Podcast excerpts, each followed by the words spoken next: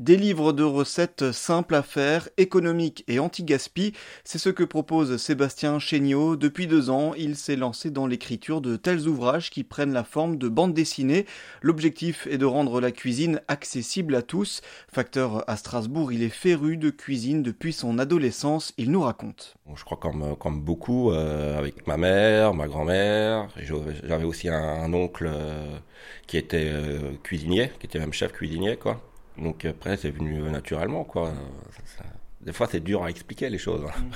Et, alors, euh, donc familial, euh, ça vient de, la famille, cette passion. Euh, qu'est-ce que vous avez aimé dans la cuisine, vous personnellement, pour, la, pour continuer à la pratiquer, à la faire avec autant de plaisir? Ah, Déjà, j'aime bien manger. donc, déjà, c'est c'est la base, quoi. Et après, c'est un art en fait. Et donc, on peut s'amuser euh, quand on a l'esprit créatif. Euh, on fait des trucs euh, merveilleux en fait. Mm. Avec même rien qu'avec le dressage.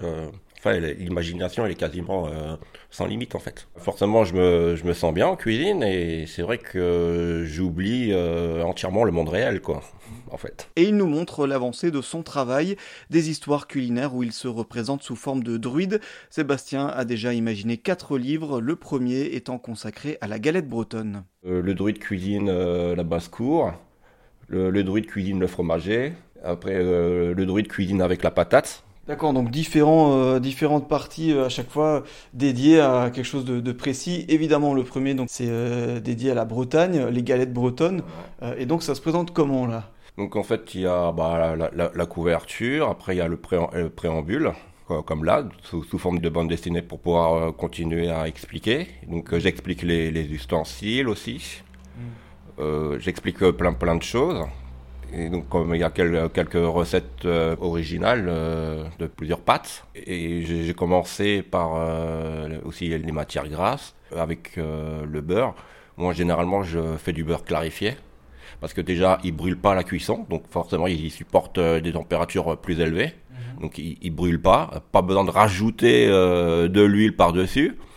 Et en plus, il peut se conserver à l'extérieur. Donc, il sera toujours en pommade, en fait. Ok, donc effectivement, donc là, on le voit, euh, ces petites BD dans lesquelles vous mettez en scène pour mieux expliquer les, recettes, les petites recettes, les alternances entre des explications, que ce soit autant sur l'hygiène, sur les ustensiles, effectivement, et, les petites photos à chaque fois qui entrecoupent tout ça. Ah oui, donc après, j'explique euh, les matières grasses, euh, les farines et tout.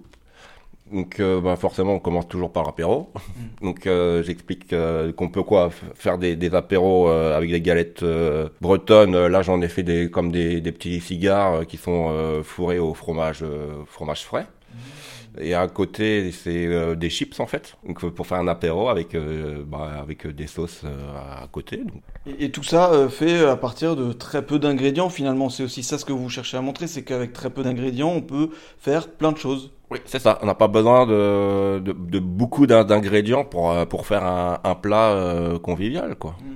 Même pour avec euh, nos convives, en fait. Mm. Et comme ça, les, les, gens, ils peuvent peut-être plus, plus de facilité d'inviter des, des, gens, en fait. Mm. Parce que là, dans ce cas-là, des, des, galettes bretonnes, vous avez dit qu'il y a les galettes, il y a les chips. Finalement, les seuls ingrédients, c'est quoi? C'est eau, farine... Et sel. La pâte traditionnelle, c'est ça. Après, comme je vous ai dit avant, les gens, ils peuvent rajouter soit un œuf, soit du lait du cidre, euh, ou même j'en ai déjà fait une, mais en torréfiant euh, de, la lavande.